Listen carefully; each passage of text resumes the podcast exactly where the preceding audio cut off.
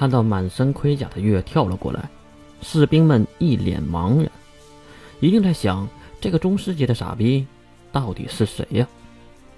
月也知道，不给他们展示展示自己的实力，他们也不会知道马王爷养了多少条狗，哦，不是多少只眼睛。一声咆哮，月腾空而起，在空中，月懵逼了，因为并不是月自己跳起来的。而是被包纸撞飞起来的，巨大的冲击力将月撞飞，在地面弹了几个回合才落地。那些人都看直了眼睛，一定都在想：这个倒霉蛋一定死定了。可是月现在是不死不灭，就是他妈的不死，你能把我怎么地呢？再加上守护的防护，月也没有受到太多的伤害。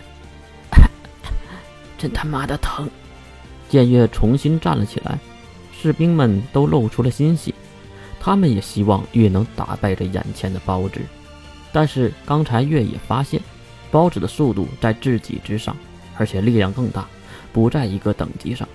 这只包子如果换算成维度，正好卡在三维左右，而月现在的能力最多也就二维初级，不在一个维度，怎么打？月当然也不会对付一只包子就使用规则之力，这也太扯了。加加油啊！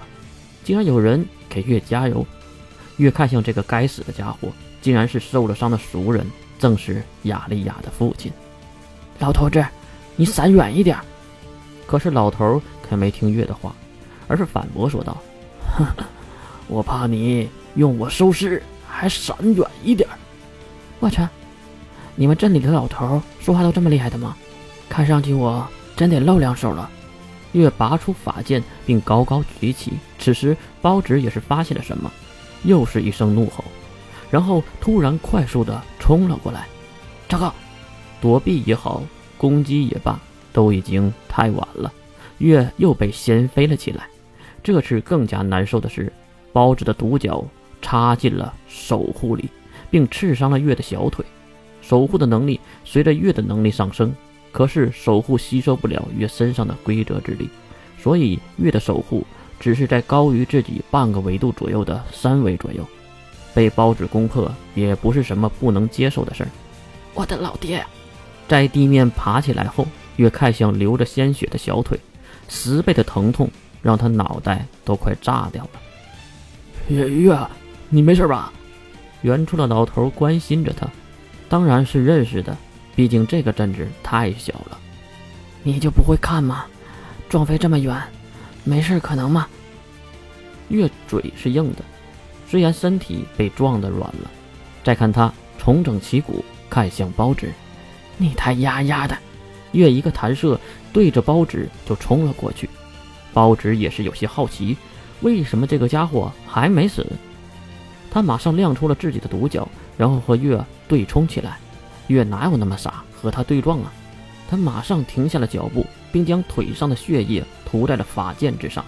就在包纸还有十几米就来到面前的时候，月用力地挥起了法剑，破！残月三刀流的第一式，破之刃，一道血光化为红色的半月飞出，直接穿过了包纸坚硬的外壳，并飞向更远处。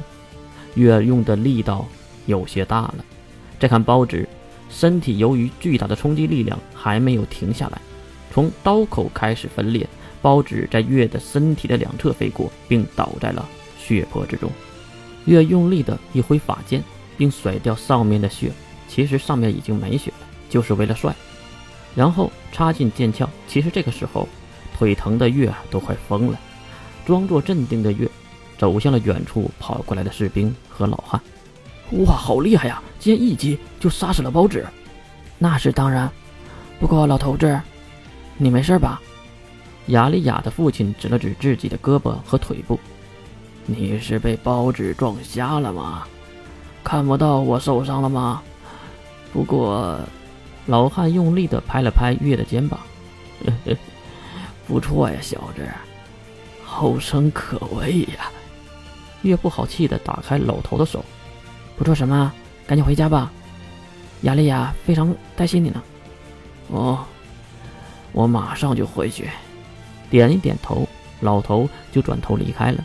虽然受了伤，但是也不影响他回家的小跑。越回头再看向这包纸，其实刚才还真是有些惊险。如果不使用规则之力，越真的就是一个废人。问题是用规则之力，很容易暴露自己的身份。请问这个包纸的晶核你还要吗？月马上瞪向士兵。当然要了。不过看到士兵手中的晶核，月愣住了。刚才这一刀竟然把晶核劈成了两半。月在看四周士兵的残骸。唉，我拿走这个小的，大的给那些死去士兵的家人吧。拿起小片的晶核，月走回回家的路。虽然有点不舍那份晶核，因为月可不是什么爱心人士啊。